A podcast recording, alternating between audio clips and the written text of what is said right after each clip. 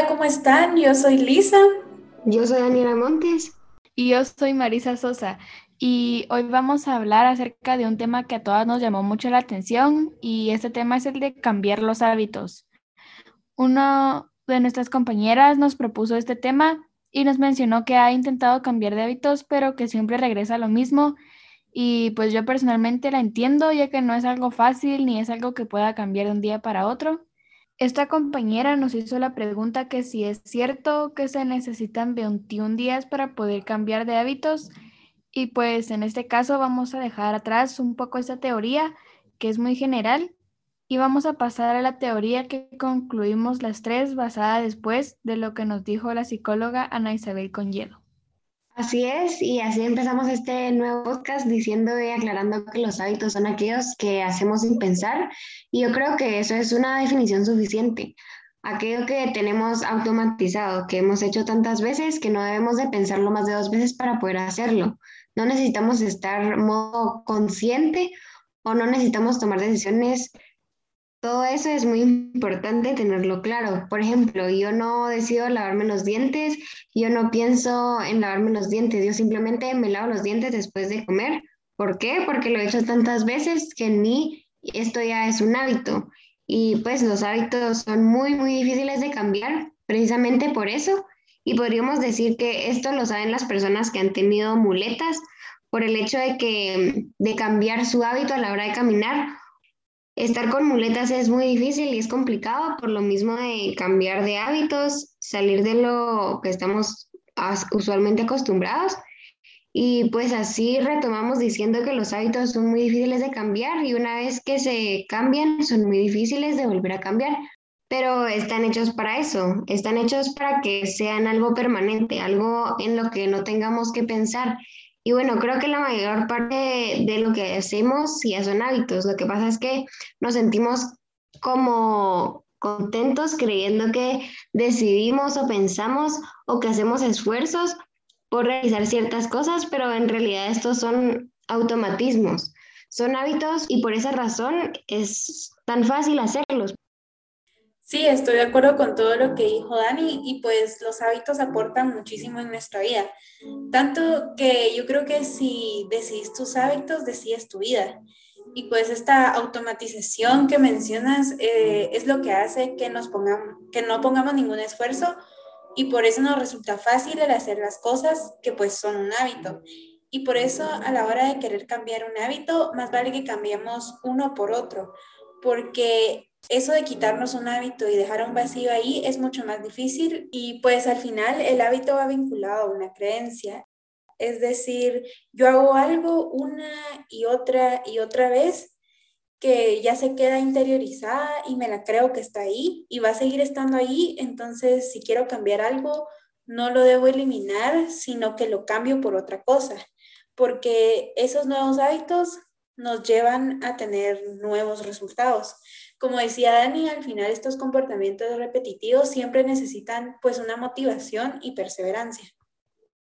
Sí, esto tiene muchas ventajas de que controlemos nuestra vida, aunque se produzca de una forma automática, que es como una paradoja, pero al final tenemos el control porque estamos sistematizando un comportamiento y esa sistematización nos lleva a que hacemos lo que queremos porque lo hacemos y ya está.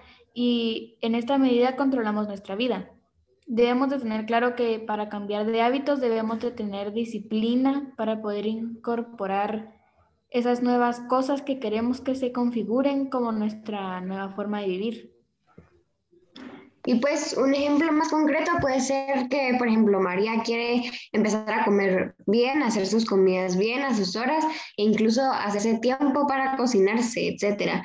Y lleva intentando hacer esto, pero vuelve a caer y come otra vez esa hamburguesa que tanto le gusta porque pues le es fácil solo calentarla y ya, y ya lo tiene como hábito. Y aquí es cuando sigue la pregunta ¿Qué podría hacer María para cambiar este hábito? Y pues lo primero es tener como una planificación. Si no hacemos una pequeña planificación de nuestra vida, corremos el riesgo de no controlar, que es precisamente lo que queremos. Si quieres cambiar esos hábitos y en este caso comer sano, tienes que proponerte Y ahí entra la disciplina de la que se estaba hablando anteriormente. No debemos de posponer ese día de inicio de nuestro nuevo hábito. No lo pospongamos porque estamos dándonos excusas a nosotros mismos y tenemos que medir el nivel del resultado. Es decir, mide cuántas veces has conseguido lo que quieres y planificarte esos objetivos.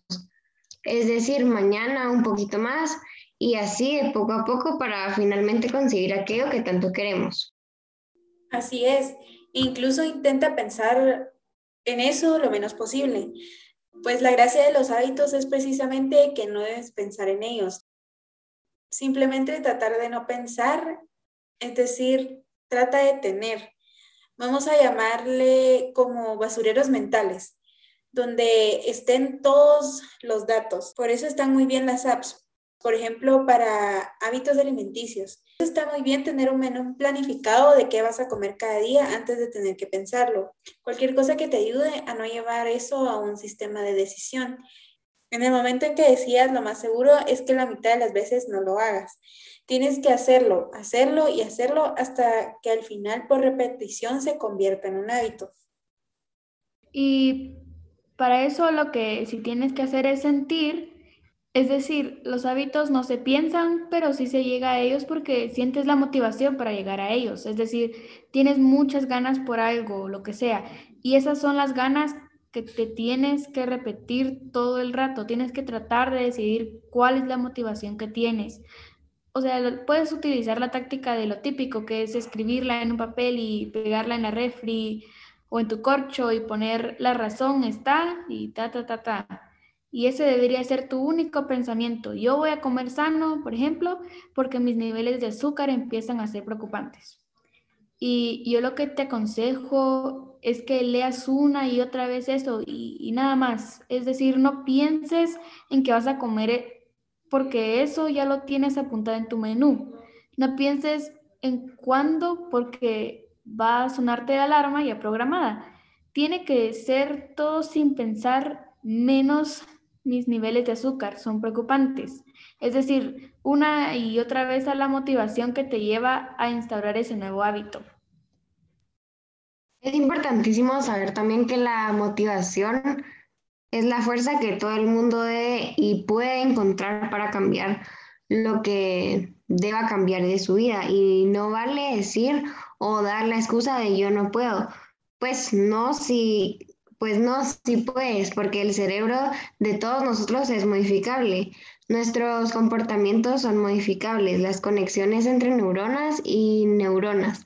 Por lo tanto, podemos. Ahora, el cuánto queremos, eso está en la motivación que deseemos darle a eso.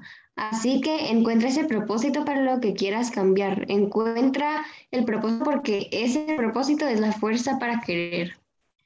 Sí, me gustó mucho eso que dijiste, Dani. Y una vez leí que siempre estamos motivados. Lo que pasa es que a lo mejor estás motivada a quedarte acostado en tu cama viendo tu serie y esa es tu motivación al momento, ya que no es salir, por ejemplo, a correr, que será cuestión de encontrar una motivación más grande que la de quedarse acostado en la cama para poder pues salir a correr. No dejamos pasar el darles unos tips para ayudarlos a que puedan lograr cambiar o mejorar sus hábitos. Y así algunos tips que pueden tomar en cuenta pueden ser que lo primero es tratar de saber cuál es el hábito que quieres sustituir quiero decir, siempre cuando tratas de instaurar uno nuevo, estás sustituyendo uno anterior y eso es algo que se nos suele olvidar. Por ejemplo, alguien que quiere comer sano, lo que está es sustituyendo su hábito de comer mal o alguien que quiere empezar a hacer ejercicio, lo que está sustituyendo es un montón de hábitos sedentarios que tiene o a ver series o lo que sea. Entonces, lo primero es identificar qué hábito quiere sustituir. Y como segundo, yo diría que se planifiquen, es decir, como que déjenlas escritas y decían qué es lo que van a hacer, pero sobre todo no lo retrasen, no procrastinen ni un día más. Eso, eso que quieren hacer, si tienen la motivación, si tienen un gran propósito por el que conseguir y para el que conseguir, eso estoy segura que lo pueden hacer. Así que ni un día más de retraso. Y bueno, yo creo que también es importante que analicemos al cabo de un tiempo por qué no hemos logrado determinados hábitos, es decir, por qué no hemos sido capaces de sustituirlos o instaurarlos, porque también en esto debería haber cierta tolerancia a la frustración. Yo creo firmemente en la frase que dice, si fallas al planificar, estás planificando fallar. Si tus objetivos son poco realistas, al final te vas a frustrar y lo vas a dejar en nada como vas a pensar, como no soy capaz, por ejemplo, de hacer ejercicio, no hago ejercicio nunca. Entonces, eso es un problema de planificación. Así que revisa y trata de saber si la motivación es suficiente y plantea una y otra vez la motivación que tienes. Y por último, a medir y a conseguir, como dijimos antes. Así que esperamos que les, esto les pueda ayudar mucho en su cambio de hábitos y que se les pueda facilitar eh, nos pueden encontrar en Instagram como Mi Crecer de Cada Día. Ahí nos pueden dar algunos consejos o algún tema que quieran que hablemos en el podcast. Y pues nos vemos en el siguiente podcast.